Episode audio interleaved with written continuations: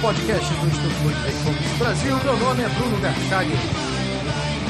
Hoje eu converso com Josh Plotkin, professor de inglês e autor do site Brasil Hungria.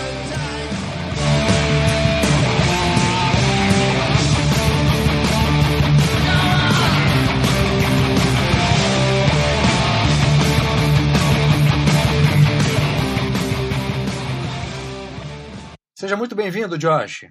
Oi, Bruno, tudo bem? Tudo bem. Josh, no ano passado, logo após participar da conferência da Escola Austríaca, realizada em São Paulo pelo Instituto Mises Brasil, o Jeffrey Tucker escreveu um texto bastante elogioso e otimista em relação ao Brasil e no qual fazia duras críticas ao ambiente atual nos Estados Unidos. Depois ele até escreveu um segundo texto, é, co colocando em perspectiva aquela opinião é, inicial sobre o Brasil. Mas o que eu queria saber de você, que é americano e está morando atualmente no Brasil, mas mais especificamente em Belo Horizonte, qual é a sua percepção, Josh, sobre o Brasil no que se refere ao intervencionismo e quais as semelhanças que você é, apontaria com relação aos Estados Unidos? Bom, primeiro eu gostaria uh, agradecer uh, o convite para estar aqui no podcast hoje. É um grande prazer estar aqui falando com uh, a audiência do Miss Brasil. E, enfim, bom, vamos lá com sua pergunta eu acho que tem muita coisa em comum entre os Estados Unidos e o, o, o Brasil com relação ao, ao, governo, principalmente falando sobre o tamanho do Estado.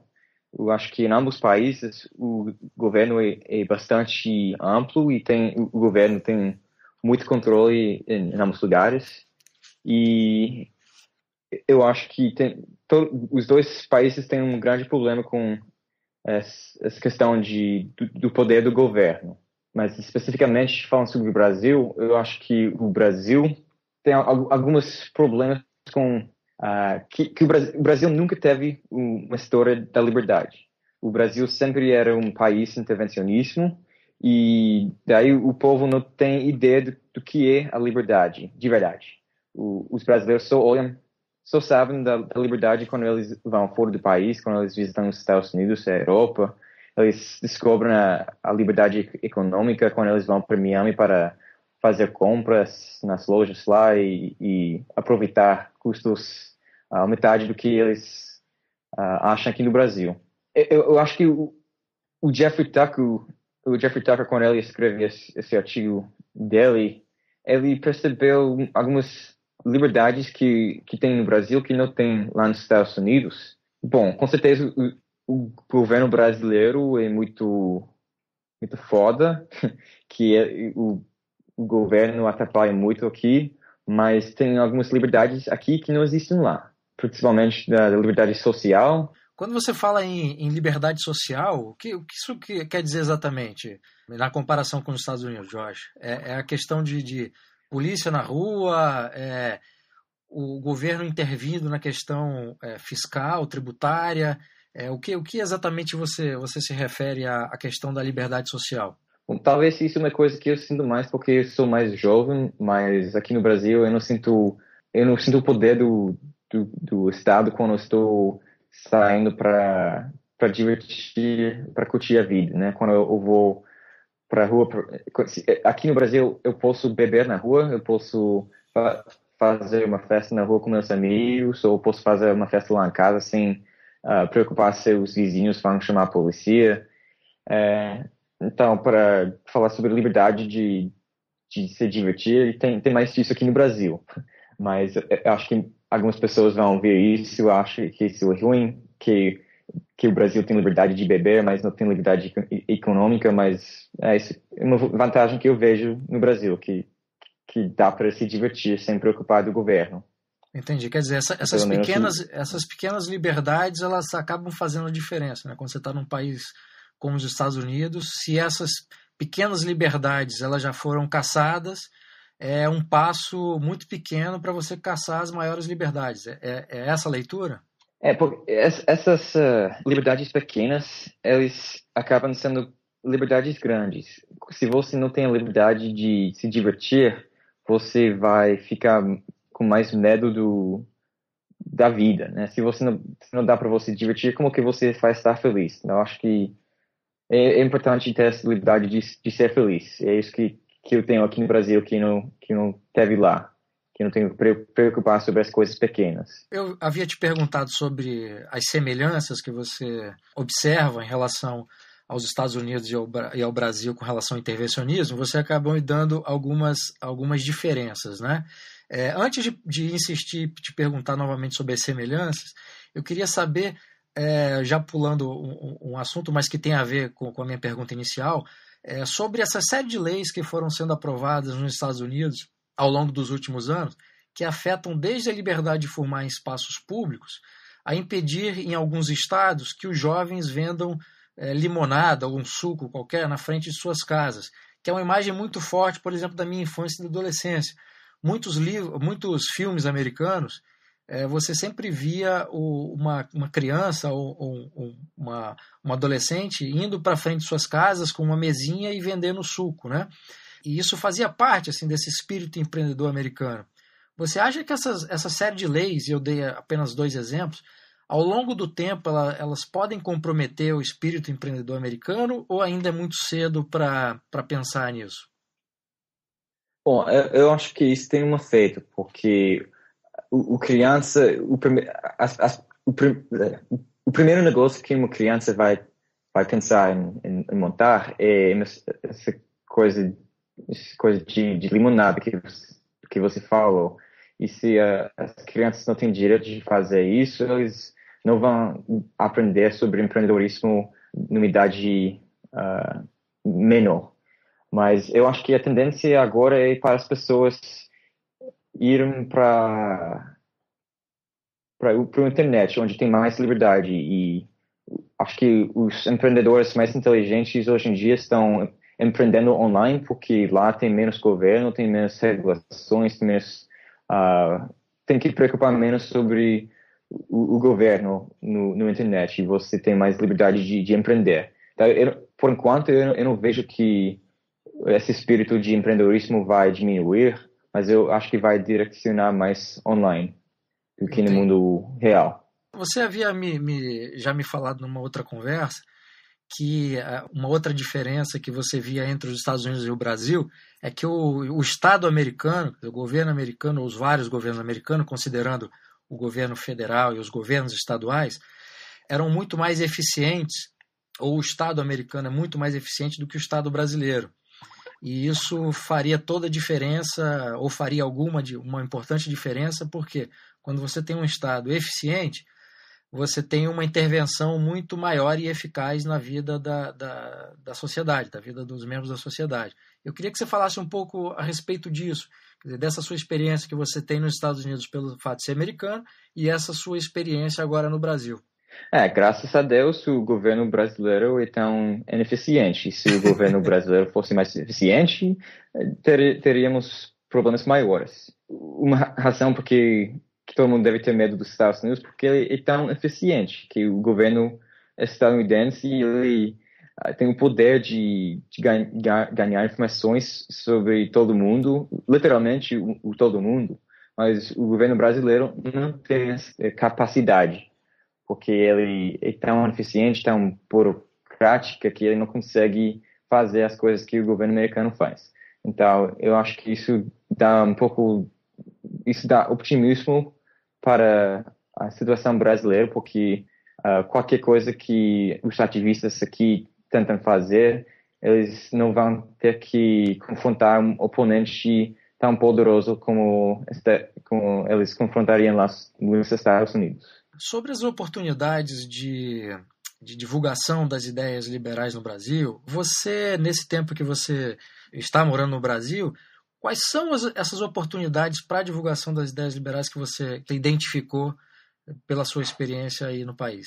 Eu acho que a maior oportunidade que existe hoje em dia no Brasil tem a ver com a Copa do Mundo e as Olimpíadas. Muita gente veja essas coisas como, como algo ruim, mas eu acho que isso dá uma grande oportunidade para espalhar as ideias da liberdade e de, de iniciar um movimento para realmente mudar o país o Brasil agora tem um palco uh, no mundo e se alguns ativistas, alguns empreendedores conseguem criar um movimento para uh, usar o poder desses eventos para mudar o país, acho que que isso é uma oportunidade que a gente não deve perder, que não vai ter essa chance no futuro de, de ter todo mundo olhando para o Brasil e exigindo mudanças, porque se o, a Copa fosse hoje, o Brasil não estaria preparado, né? Mas isso, isso dá oportunidade porque o Brasil tem que mudar para que as coisas dar, derem certo na Copa e, e os libertários podem aproveitar essa oportunidade de espalhar dessa liberdade e de, de exigir mudanças libertárias que são as únicas mudanças que realmente vão ajudar o Brasil a estar preparado para, a Copa. Mas o que, que você imagina que poderia ser feito? Bom, o governo não vai, não vai fazer nada para realmente preparar o país para a Copa. Então, se para aproveitar essa oportunidade, tem que os libertários têm que fazer algo para ajudar o país, mesmo que muitas pessoas não queiram ter nada a, a fazer com a Copa. Se você quer usar essa oportunidade, você tem que fazer algo que vai beneficiar o país. Daí todo mundo vai olhar para você e você vai ter um palco para falar o, o que tem que ser feito para avançar, né? Josh, antes de continuar a entrevista, eu gostaria que você explicasse por que, que você decidiu vir morar no Brasil. Tá bom. É, três anos atrás eu saí do meu país e fui buscar uma outra terra, né?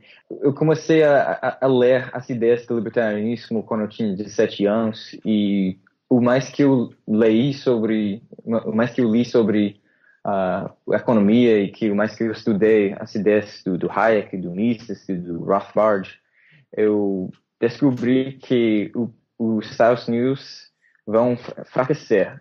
E eu não quero estar no, nos Estados Unidos quando isso acontece. Vão fracassar, então, eu dizendo? decidi.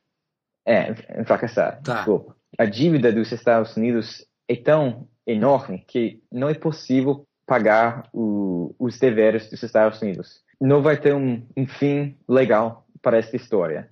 Então, eu não quero estar lá quando é, fracassa os Estados Unidos. E por esse motivo, eu saí dos Estados Unidos e eu comecei a via viajar para achar outro lugar para morar. Passei um mês é, em México traba trabalhando numa granja muitos mexicanos eles vão para os Estados Unidos para trabalhar numa grande, mas eu achei interessante se eu se fizesse o oposto. Mas então, você fez isso para ter só uma experiência, para saber como era?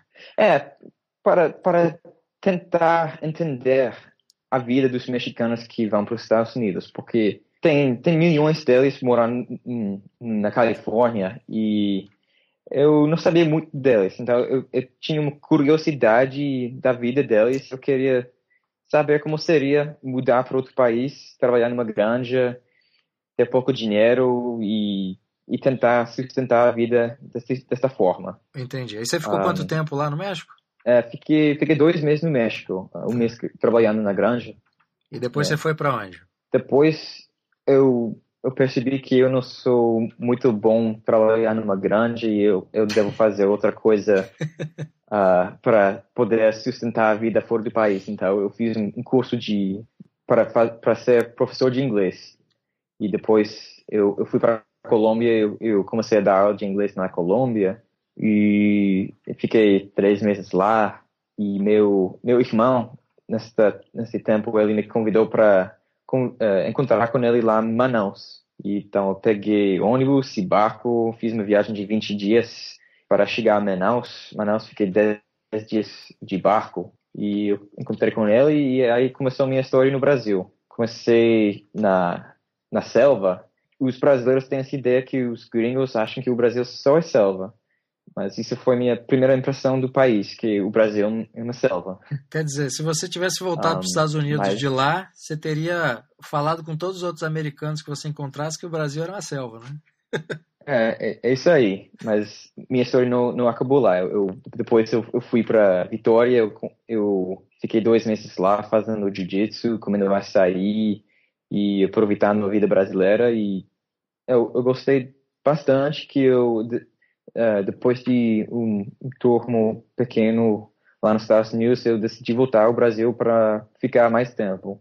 E eu, eu fiquei quase desde então. E já tem quanto tempo no, no Brasil, Josh? É, em total tem ah, um ano e meio, quase dois anos que estou aqui. Você havia me dito já no, numa conversa que acha mais eficiente divulgar as ideias da liberdade não com, com ativismo político, fazendo protesto, mas é, empreendendo. Eu queria que você explicasse um pouco para os nossos ouvintes de que forma que isso é, pode ser feito. Uh, para falar sobre ativismo, primeiro eu acho que qualquer, qualquer coisa de ativismo que você faz, você talvez você vai ganhar publicidade na hora, mas não vai ser uma coisa que vai durar. Acho que o ativismo de vez em quando é bom para ter todo mundo olhando para você, uh, mas você tem que ter algo uh, atrás disso que vai, que vai ter uma, um poder maior de mudar as coisas. O que, que um empreendedor faz? O empreendedor, ele veja o problema e ele leva uma, uma solução para esse problema ao mercado. Então, sendo que o Brasil tem muitos problemas, tem muitas oportunidades para empreendedores ganharem uh, ajudando o país a resolver esses problemas. Então, para aproveitar essa situação da, da, da Copa e da, das Olimpíadas, o empreendedor ele tem que olhar para os problemas que o, o Brasil vai confrontar nesses eventos e ele tem que pensar em como resolver problemas que vai acontecer durante a Copa e durante as Olimpíadas. Acho que ninguém está pensando nesse nível. Acho que ninguém está pensando em como resolver os problemas que, que vai acontecer durante a Copa.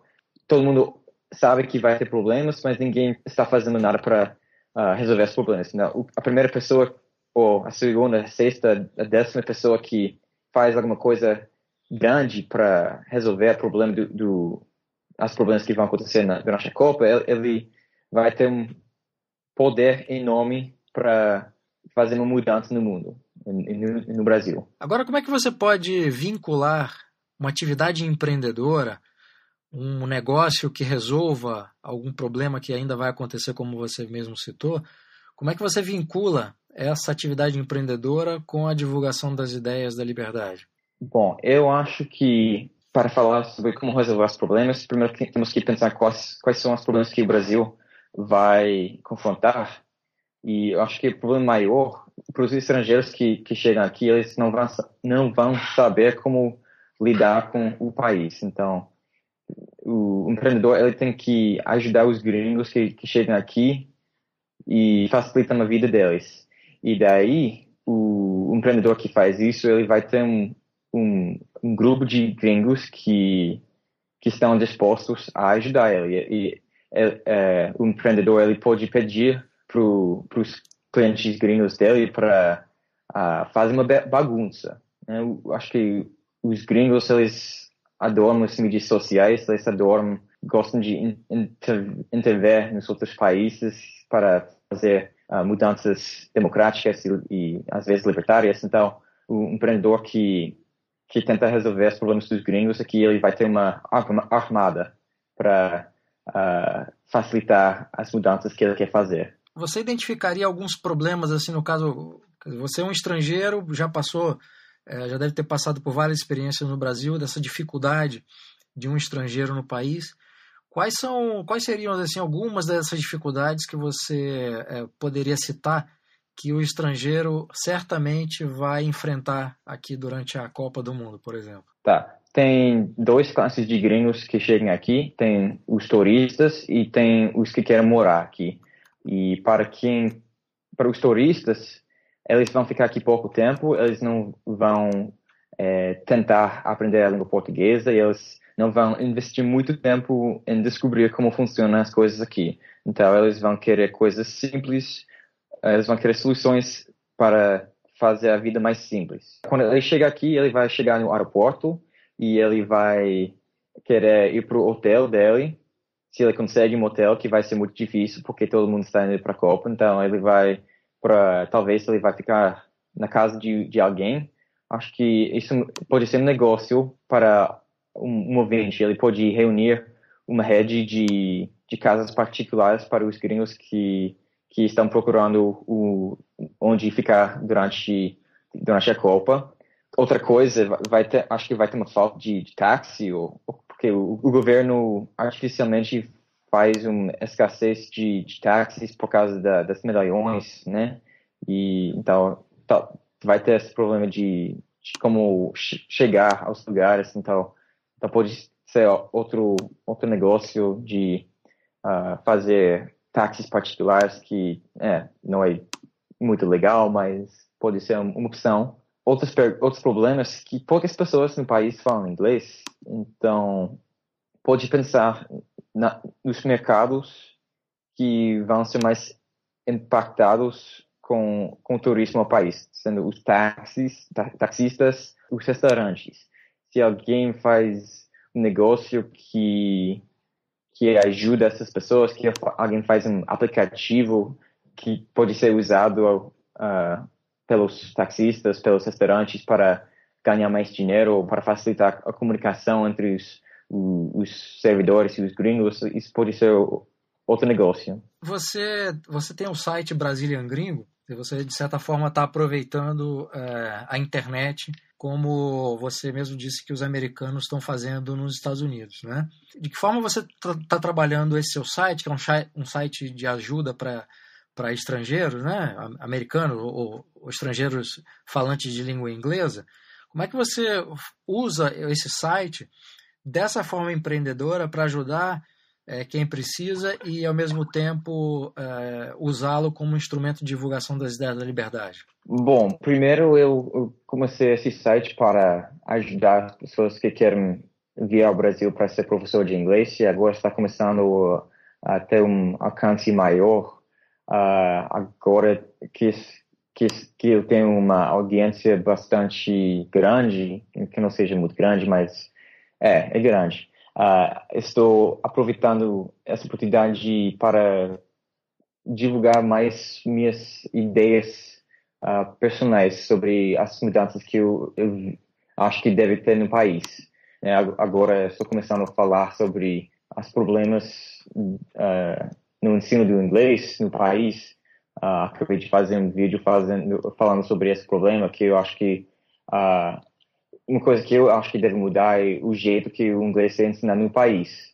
Uh, e isso não é exatamente uma coisa, uma ideia libertária, mas tem a ver com libertarianismo, porque o problema do, do ensino do inglês é que é muito centralizado e que os algumas companhias têm uma certa monopol, monopolia no mercado de inglês no país e eles ensinam no, no jeito deles que não é muito legal para o aluno. Quando sai esse episódio do, do, podcast, eu já devo ter lançado o, o meu podcast, que vai ser o, o Brazilian Entrepreneur Podcast, que eu, eu vejo isso como eu vejo o empreendedorismo como o, o caminho mais eficiente para ganhar liberdade nessa vida. Então, eu, eu estou fazendo esse podcast para para promover o empreendedorismo, porque acho que muitas pessoas faltam recursos ou faltam motivação ou inspiração para empreender. Então, estou fazendo esse podcast bilíngue para promover o empreendedorismo no Brasil. E eu acho que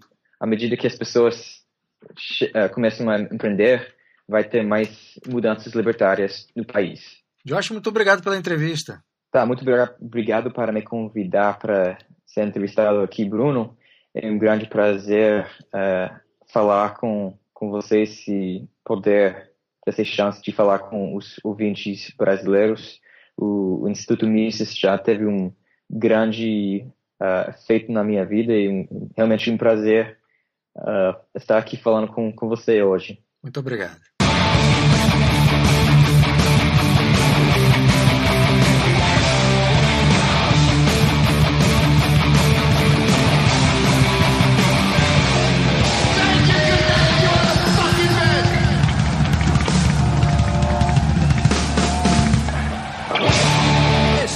Podcast do Estudo Ludwig Gomes Brasil. Meu nome é Bruno Garchag.